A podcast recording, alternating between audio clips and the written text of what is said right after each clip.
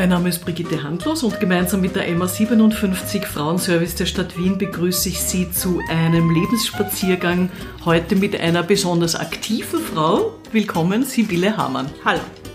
Geboren in Wien seit fast genau einem Jahr und einer Woche, Abgeordnete im Nationalrat für die Grünen. Davor viele Jahre Journalistin beim Kurier, beim Wochenmagazin Profil, beim Falter. Du hast auch für die Emma gearbeitet und geschrieben für die Zeit. Eigentlich hast du Politikwissenschaften studiert in einer Fächerkombination, die ich ganz interessant finde, Geschichte, Ethnologie und Russisch. Du warst dann zum Forschen an Universitäten in Berlin und Peking, dann Außenpolitikredakteurin. Da bist du viel rumgefahren, rumgekommen, hast zahlreiche Reportagen geschrieben aus dem Kongo, aus Ruanda, aus Afghanistan, aus den USA, der Karibik. Du hast in New York gelebt und gearbeitet. Dann Rückkehr nach Wien. Und in deinen Reportagen, aber auch in deinen Büchern bist du immer sehr direkt ins Geschehen eingetaucht. Mir ist dann noch immer sehr diese Reportage äh, aus dem Kärntner Flüchtlingslager, aus der Saualm in Erinnerung, äh, aber auch äh, als du als Putzfrau dich angedient hast für deinen Report Saubere Dienste. Du hast mit der Profiljournalistin Eva Linsinger ein Buch geschrieben, Weißbuch Frauen, Schwarzbuch Männer. Du hast unglaublich viele Preise bekommen. Also es hat eine Zeit lang ja so ausgeschaut, als ob äh, du und die Elfi Hammerl, ihr wart immer die Spitzenreiterinnen. Darunter zweimal die Medienlöwin, den Kurt Vorhofer Preis, den Prälat Leopold Unger Preis und jetzt Politik. Was ist der Unterschied zwischen Journalismus und Politik? Oh, das ist eine super Frage. Und ich glaube, wenn wir jetzt als Grüne in Opposition wären, dann wäre der Unterschied gar nicht so groß. Weil ich habe eine Zeit lang gemerkt, äh, wenn du jetzt im Journalismus bist und wenn du, wie ich ja das jahrelang gemacht habe, Kolumnen schreibst, dann besteht eigentlich ein Großteil deiner Arbeit daraus, dass du dir denkst, was könnte man alles besser machen. Man weiß alles besser, man überlegt sich Dinge und gibt Ratschläge an die Politik. Wenn ich jetzt in der Opposition wäre und im Parlament als grüne Oppositionspolitikerin Reden halten würde, würden die wahrscheinlich gar nicht so anders klingen als die Leitartikel, die ich vorher geschrieben habe. Da habe ich mir dann schon manchmal überlegt, ist das jetzt überhaupt eine wesentliche Veränderung oder ein Fortschritt, ob man jetzt Oppositionspolitik macht oder Journalismus. Der wirkliche Unterschied ist das Regieren. Und das ist für mich jetzt schon das große Aha-Erlebnis, auch nach diesem einen Jahr, zu merken, was ist der Unterschied und wie gehst du es an, dass du wirklich etwas in die Gänge kriegst und veränderst. Wie legst du es an? Man hat eine Idee. Zum Beispiel, ich habe mir in den Regierungsverhandlungen damals dieses 100-Schulen-Projekt ausgedacht, weil ich mir gedacht habe, wir müssen irgendwas machen im Bildungsbereich, wo wir was in die Gänge kriegen, ohne dass wir uns ständig in diesen ideologischen Schützengräben festbeißen. Und da habe ich mir überlegt, gut, probieren wir mal Veränderungen an 100 besonders geforderten Standorten. Da habe ich ein Konzept geschrieben.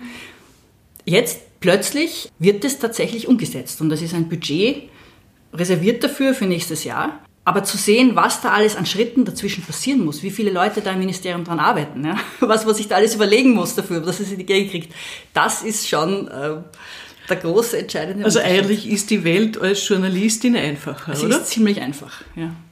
Sie ist wahrscheinlich auch in der Oppositionspolitik wesentlich einfacher als in der Regierungspolitik. Trotzdem, du bist verantwortlich für Bürgerinnen und Bürger. Du gehst ja auch nach wie vor viel raus. Du triffst viele Menschen und nimmst auf, was ihnen fehlt. Was brauchen die Wienerinnen und Wiener zum Beispiel oder die Leute in Österreich? Was brauchen sie deiner Meinung nach? Du bist ja jetzt auf Bildung sozusagen auch konzentriert, einer deiner Schwerpunkte in der politischen Arbeit. Was brauchen die Leute am meisten? Zuerst mal, sie wollen wahrgenommen werden. Also ganz viele Leute haben ja jeden Tag unendliche Probleme, Krisen, kleine Dinge zu bewältigen. Ja?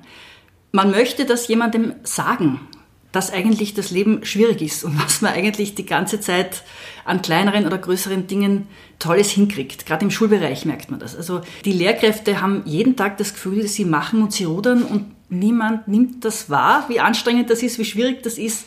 Die wollen gehört werden und da erreichen ihnen oft wirklich so fast verzweifelte Mails auch von Leuten, die einfach nur einmal sagen wollen, was ist und haben ganz häufig das Gefühl, die Politik weiß das gar nicht. Jetzt bin ich noch nicht so lange in der Politik und wenn ich weiß tatsächlich wirklich, was in Schulen passiert, weil da war ich ja oft und ich mache das auch heute noch. Die eine Sache, die ich mir erhalten habe, ist, ich gehe hin. Und ganz oft, wenn ich eine Anfrage kriege oder eine Mail kriege, sage ich, darf ich mir das anschauen kommen? Und dann gehe ich hin. Das hat dich ja als Journalistin schon ausgezeichnet. Jetzt frage ich dich, wenn du dorthin gehst, spielt dort Gleichberechtigung in irgendeiner Form eine Rolle? Ist das ein Thema?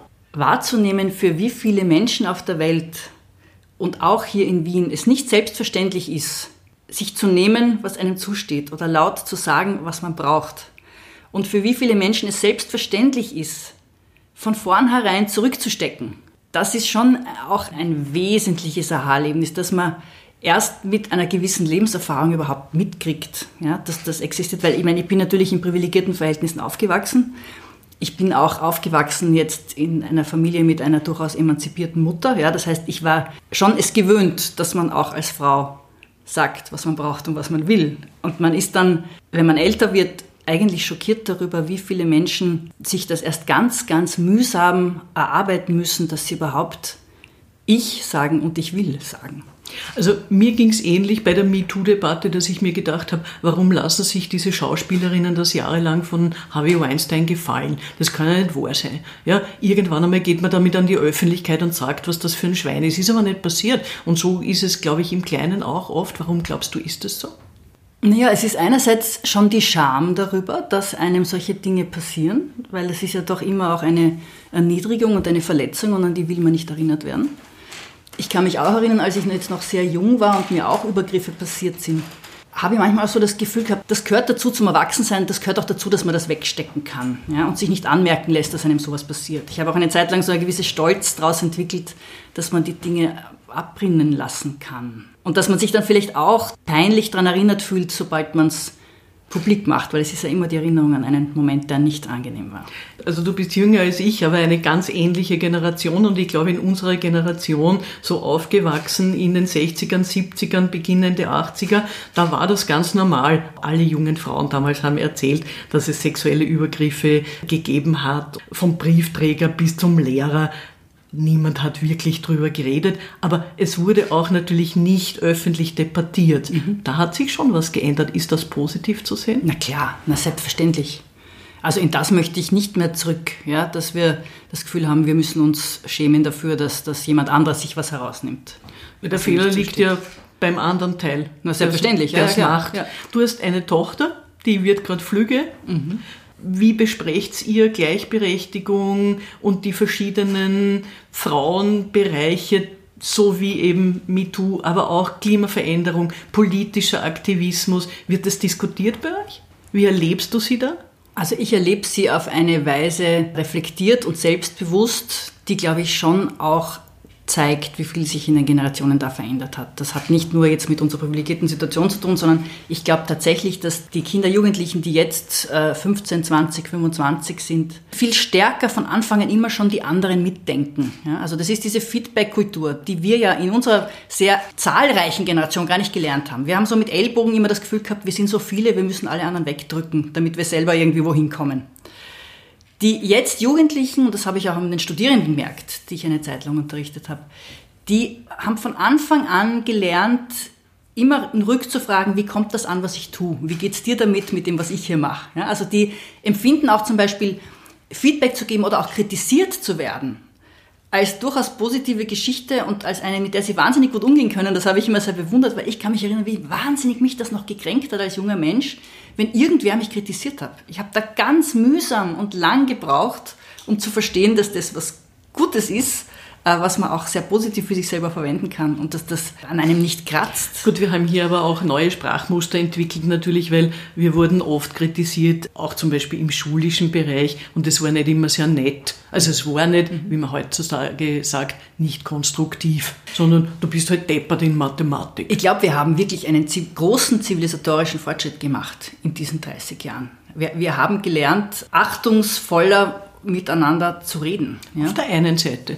Auf der anderen Seite, wenn ich mir anschaue, was ein Craft Beer Shop Besitzer der grünen Clubchefin Maurer mailt, das ist sexualisierte Gewalt. Guter Punkt. Und da Aber nicht ist persönlich. Es, da ist es kruder geworden. Ja, aber das ist, glaube ich, genau diese Gleichzeitigkeit, die, die spannend ist, dass wir im persönlichen Umgang, wenn wir jemandem direkt gegenüberstehen, glaube ich, tatsächlich uns nicht mehr so viel trauen an konkreten Demütigungen und den anderen runterputzen, so wie wir das noch autoritär zum Beispiel in den Schulen erlebt haben. Aber dass das etwas ist, was sich dann in dem Moment, wo du nicht mehr der Person persönlich gegenüberstehst, sondern dich irgendwo anders austoben kannst, sei es in Social Media, sei es indem du Nachrichten schickst, ähm, anonymisiert in irgendeiner Form, dass du da dann sehr wohl das rauslässt und dass es zum Teil natürlich dann noch brutaler ist. Ich kriege ja auch oft Beschimpfungen, ja, auf verschiedenste Art, auch als Journalistin schon. Ich habe immer gemerkt, in dem Moment, wo du ihnen persönlich antwortest oder zum Beispiel ein persönliches Mail zurückschreibst, ist es oft sehr viel von dieser extrem negativen Energie verpufft und weg, weil genau das passiert ist, dass jemand sich wahrgenommen fühlt, eine persönliche Antwort kriegt und plötzlich gar nicht mehr weiß, wie reagiert man jetzt da.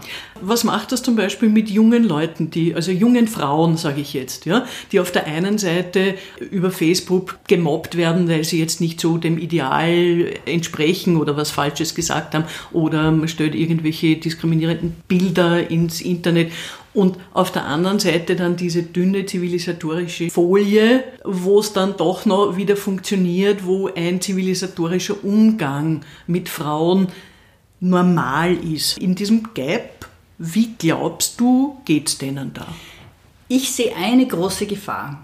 Was wir jetzt besprechen, die Geschichten mit Social Media und, und Schmähungen in der Öffentlichkeit, haben ja immer zu tun mit Personen, die sich exponieren, die sich quasi zur öffentlichen Figur machen. Und da sind wir an einem Punkt, dass jeder Mensch, der sich in die Öffentlichkeit traut, damit rechnen muss, volle Wäsche wirklich einmal einen Shitstorm abzukriegen. Das ist etwas, das haben wir, wie wir aufgewachsen sind, nicht gekannt und deswegen auch die Angst davor gar nicht wirklich eingebaut in unser System. Menschen, die in den letzten zehn Jahren erwachsen geworden sind, haben das quasi schon, sind damit schon groß geworden, dass sie Angst haben vor diesem Moment, dass man mal wirklich in der Öffentlichkeit zerfetzt wird und, und vernichtet wird. Und ich glaube tatsächlich, dass das manche Menschen, ist wahrscheinlich eine Charakterfrage, wirklich davon abhalten kann, sich überhaupt in die Öffentlichkeit zu begeben. Und, und dass sie sich vielleicht überhaupt nicht erst trauen, öffentlich ihre Meinung zu äußern, irgendwo in Medien aufzutreten, ähm, mit, mit Bild irgendwo vorzukommen, sondern dass sie sich von vornherein gleich stumm machen und zurücknehmen aus dieser Angst heraus. Das ist die negative Seite dieser Feedback-Kultur. Ich finde, das ist ein irrsinnig interessanter Punkt, weil wenn ich mich an meine Jugend erinnere, ich habe in einem Studentenheim gewohnt und ich hatte dort einen geschützteren Raum, sozusagen mit Anwürfen in einer Debattenkultur auch umgehen zu lernen. Jetzt ist man aber immer gleich öffentlich. Ja? Genau. Wenn du auf Facebook oder Twitter oder wie immer das ja alles heißt, was rauslässt, erlangt es eine Öffentlichkeit auch bei Menschen, die du gar nicht kennst. Lustig, und dieser geschützte Raum ist weg. Aber es ist lustig, dass du jetzt gerade das Wort geschützter Raum verwendest, weil genau das ist jetzt heute wieder ein ganz starkes Bedürfnis und wir reden ja von den Safe Spaces ja? und auch von diesen Kommunikationsräumen, wo dann äh, ganz, ganz darauf geachtet wird, dass man sagt, hier äh, müssen wir einander alle 18 begegnen und da darf man, äh, ist ein ganz strenges Regelwerk, was aus unserer Sicht jetzt, also aus Sicht meiner Generation auch manchmal ein bisschen übertrieben ausschaut, aber ich verstehe dieses Bedürfnis total, dass man genau diesen geschützten Raum sich manchmal wieder herstellen muss, wo man weiß, da greift mich jetzt niemand an und da dringt auch nichts nach außen. Zurück zum Feminismus. Was ist das für dich und braucht es den noch? Na, selbstverständlich braucht es den noch. Feminismus ist, glaube ich, ein, ein, ein ständiges ähm, Nachdenken darüber, ist das fair, so wie es ist? Ähm, muss man da was nachjustieren? Muss man was austarieren? Dass man einfach weiter verhandelt, die ganze Zeit. Nicht hinnehmen, Rollen, Gewohnheiten so, wie sie sind, sondern sich immer wieder überlegen, ist das, was wir da machen, eigentlich okay oder geht das nicht auch besser? Das ist der Grund, warum ja, der Feminismus so im Hintergrund bei mir immer noch immer mitläuft, obwohl sich diese Nachjustierungen, das Neuverhandeln natürlich ständig fortbewegen und im Fluss sind. In ganz vielen dieser Gespräche habe ich immer wieder gehört, ich bin beim Feminismus gelandet, weil es mir um die Gerechtigkeit geht. Es ist einfach nicht gerecht, dass Frauen weniger verdienen, dass sie die Großteil der unbezahlten Arbeit machen, dass sie sexualisierte Gewalt mehr erleben als Männer, dass sie äh, alles Mögliche sein müssen, schön, gescheit, reich, hat das Thema Gerechtigkeit nach wie vor einen Platz und wie groß muss der sein? Na sicher, das macht einen ja wütend. Ne? Also Ungerechtigkeit macht einen richtig wütend und jedes Mal, wenn man das wieder spürt, weiß man, dafür haben wir den Feminismus erfunden. Wir haben natürlich heute jetzt eine Situation, wo jetzt nicht alle Frauen gleichermaßen ungerecht behandelt werden. Und wir haben auch, und das ist ja auch der, jetzt das Gute, dass diese neue Intersektionalität eingedrungen ist in die Debatte, dass wir verschiedene Benachteiligungen versuchen zu analysieren, wie sie zusammenwirken. Ja? Und dass jetzt Frauen, speziell auch unserer Generation, weißen Frauen oft vorgeworfen werden, wir sprechen jetzt aus der Situation der Privilegierten, hat sicher was für sich ja? und ist auch ein notwendiges Korrektiv dass wir da auch unsere Schablonen immer wieder in Frage stellen. Auch das ist Teil dessen, was ich vorher gesagt habe, dass man immer wieder nachjustieren muss. Hast du Vorbilder? Keinen großen Stern, der jetzt sozusagen mir zeigt, wohin es geht. Aber es gab durchaus jetzt Personen im Laufe meiner Biografie, die sich so ein, also ich sage jetzt sicher nicht als Erste, dass ich mit Johanna Donal aufgewachsen bin, ja, die so ein Nimbus umweht hat. Ich kannte sie ja nur aus, aus den Medien, dass man so sogar mächtige Männer in meinem Umfeld, die ich kannte, noch in meiner Elterngeneration so ein bisschen Schmähstart waren. Ja? Was macht die da? Was, warum traut die sich das? Darf die das überhaupt? Ne? Und das kann ich mich schon erinnern, dass mich das unbewusst beeindruckt hat, ja? dass das wer schafft, diese Reaktion auszulösen. Es war natürlich auch eine Zeit, da gab es wirklich viel zu tun. Oh ja. Und ich habe mich jetzt an die Inszenierung erinnert, wie ich drei Ministerinnen gesehen habe, die das äh, Gesetz präsentierten Gewalt im Netz. Mhm. Das ist außerordentlich. Wie hast du das rezipiert? Na, mir ist schon aufgefallen, auch positiv in den letzten Jahren und Jahrzehnten, dass Frauen, auch Frauen der Generation 30 bis 40, selbstverständlich inzwischen an den Schlüsselstellen der Macht in Österreich sitzen, und zwar unabhängig davon, welcher Partei sie angehören. Also bei allem, was man jetzt auch kritisch über das Frauenbild der ÖVP sagen kann, ja, selbst in der ÖVP hat, was das betrifft, wirklich ein Wandel stattgefunden. Es ist seit Schüssel die Hälfte der Ministerinnenriege immer weiblich gewesen. Und das ist auch heute so. Und das fällt fast nicht mehr auf, würde ich sogar sagen. Dass wir zum Beispiel als grüne Partei im Nationalrat, ich glaube, wir sind sogar zwei Drittel Frauen. Ja, das wurde nicht einmal mehr thematisiert. Ja, das sind so Dinge, die waren vor zehn Jahren noch in Diskussion. Und da hätte man auch gesagt, ah, und wollen, die haben die jetzt Männer rausgehauen dafür, dass jetzt so viele Frauen sind. Ist nicht mehr so. Also zahlenmäßig und auf der Bühne der öffentlichen Repräsentanz sind wir wirklich so weit, dass Frauen nicht mehr als Ausnahme auffallen. Das heißt nicht, dass sie strukturell 50-50 an der Macht beteiligt sind. Aber zumindest, man weiß inzwischen, dass man in der Repräsentation sie gleichberechtigt hinstellen muss. Trotzdem erlebe ich schon auch, dass viele Frauen sogar auf diesen Ebenen klein gemacht werden oder es wird zumindest ein Versuch unternommen, das zu machen. Warum ist das bei uns immer noch so ein patriarchales Gehabe? Jeder, der Macht ausprobiert und merkt, man erwischt beim anderen einen wunden Punkt und es wirkt, ja, hat davon einen kleinen Stachel der Befriedigung wahrscheinlich. Ja. Das ist einfach das, das Lust am, am Machtausüben, am Demütigen des anderen. Ja. Und, und mit jedem depperten Poster, dem das gelingt, eine vermeintlich mächtige Frau ihr so einen kleinen Stich der Demütigung zu versetzen, ja, der freut sich am Sofa, wenn ihm das gelingt. Ja. Du sitzt ja nämlich auch in irgendwelchen Ausschüssen oder wenn du im Parlament sitzt. Wie erlebst du dann den Umgang mit dir als Politikerin? Wäre es anders, wenn du ein Mann wärst? Da muss ich sagen, also auf der Ebene, auch im Parlament, sind wir mittlerweile, glaube ich, so weit, dass das nicht mehr sehr spürbar ist. Also mir würde nicht viel auffallen, dass man mich weniger ernst nimmt aufgrund meines Geschlechts. Kann aber natürlich auch damit zu tun haben, dass ich jetzt auch schon Mitte 50 bin. Ja? Das darf man auch nicht vergessen. Es wird einem schon anders begegnet mit 25 als mit 55. Jetzt hast du eine sehr bekannte Mutter, die eine sehr bekannte Wissenschaftlerin war, Brigitte Hamann. Hat dich dieses Bild deiner Mutter irgendwie beeinflusst, weil sie stand ja auch in der Öffentlichkeit und war durchaus oft im Fernsehen zu sehen und so. Was macht das mit einem als Frau? Das jetzt machst du natürlich eine sehr, sehr große Kiste auf, die man nicht in drei Sätzen beantworten kann. Meine Mutter war sicher noch eine von der Generation, für die alles ein großer, großer Kampf war. Also die war noch die klassische Kriegs- und Nachkriegsgeneration. Was sie gemacht hat, sich nämlich selbstverständlich herauszunehmen, dass sie einfach ihr Ding macht, nämlich Wissenschaft und Bücher schreiben. So sehr das für sie vielleicht innerlich selbstverständlich war, so sehr war das natürlich ein völliger Tabubuch für ihr gesamtes Umfeld und für die gesamte Gesellschaft damals die hat wirklich dafür nicht nur Watschen kassiert und wurde dafür ins Eck gestellt und, und hat darunter wirklich äh, auch gelitten. Für sie war das noch ein Kampf. Ja, das habe ich natürlich aus den Augenwinkeln als Jugendliche so ein bisschen noch mitverfolgt. Wie es mich jetzt geprägt hat, wäre eine Frage, die müsste man wirklich tiefenpsychologisch erläutern. Das sprengt wahrscheinlich den Rahmen. Aber dass ich mitgekriegt habe, dass das nicht selbstverständlich ist, sondern dass das alles hat erkämpft werden und auch bezahlt werden müssen, auch emotional bezahlt werden müssen, mit Liebesentzug und mit, mit Schmähungen, das habe ich schon mitgekriegt. Glaubst du, dass Feminismus, Kampf um Gleichberechtigung auch eine soziale Frage ist? Na, selbstverständlich. Es geht immer um das äh, Möglichmachen dessen, was in, auf die Entfaltung dessen, was in mir drinnen steckt. Entweder das gelingt aufgrund der Umstände, weil die fördernd sind, oder es gelingt nicht, weil man mir Wege und Möglichkeiten verbaut. Und selbstverständlich ist das eine soziale Frage. Ich frage das auch immer im Hinblick auf migrantische Familien. Also je nachdem, wo man herkommt, du und dein Mann, ihr habt euch ja sehr engagiert für syrische Flüchtlinge. Du hast ja auch mal ein großes Stück geschrieben im Walter äh, über eine äh, sehr gut ausgebildete syrische Frau. Was brauchen die anders, als wir österreichischen Durchschnittsfrauen brauchen?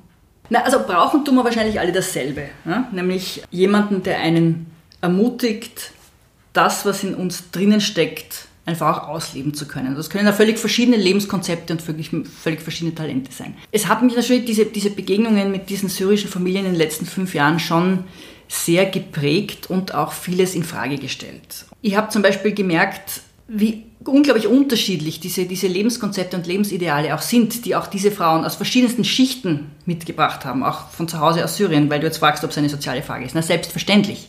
Da sind hochgebildete Akademikerinnen dabei, die zwar vielleicht gottesgläubig und gottesfürchtig und konservativ sind, aber dennoch ihr Potenzial ausschöpfen können, weil sie Bildung haben und weil sie selbstbewusst sind. Dann gibt es wieder andere, die aus einer dermaßen verschlossenen Welt kommen, aus irgendeinem Hühnerdorf, ja, die einfach nicht einmal gewohnt sind, auf die Straße zu gehen oder ins Geschäft zu gehen und zu sagen, ich hätte gern das und das. Ja, für die ist das schon eine große Überwindung, weil sie einfach diesen Schritt in die Öffentlichkeit und speziell hier in der Fremde, ist das für die ein riesiger Schritt ins Unbekannte, der ihnen wirklich Angst macht. Ja. Da sieht man, das ist von der sozialen Frage überhaupt nicht zu trennen, das Ganze. Zurück zu deiner politischen Laufbahn.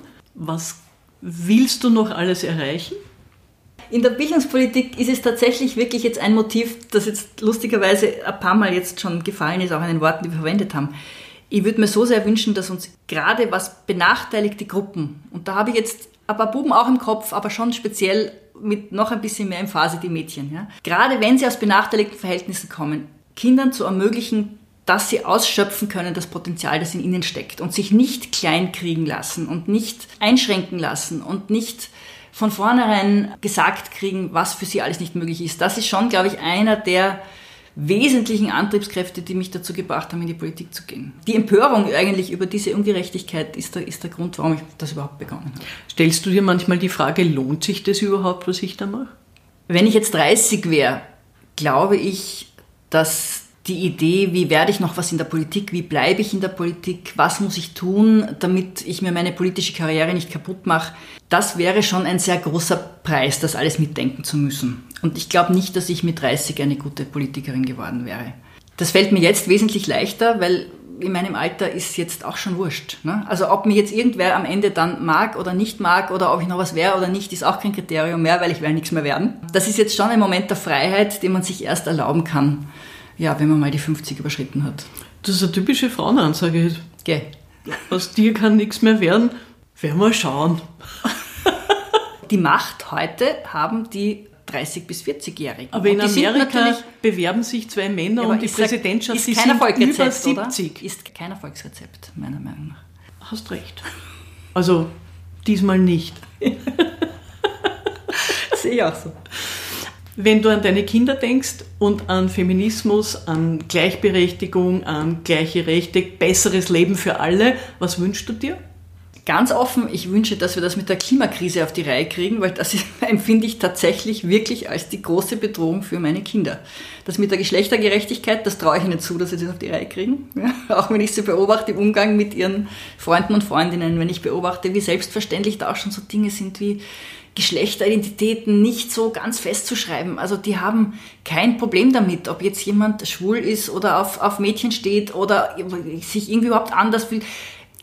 also so Dinge, die für unsere Generation ein Riesenproblem waren, die gehen damit so selbstverständlich um, das finde ich echt beneidenswert. Also vor dem Hintergrund glaube ich, die Geschlechterkiste werden die schon halbwegs hinkriegen. Wie das mit der Klimafrage ausschaut, da zweifle ich eher und da haben wir tatsächlich vieles versemmelt und da habe ich wirklich manchmal auch ein sehr schlechtes Gewissen deswegen.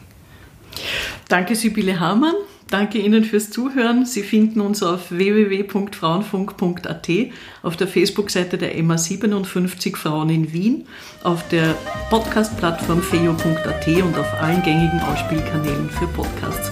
Danke fürs Zuhören und eine gute feministische Woche. Bis zum nächsten Mal. Danke, Sibylle. Sehr gerne.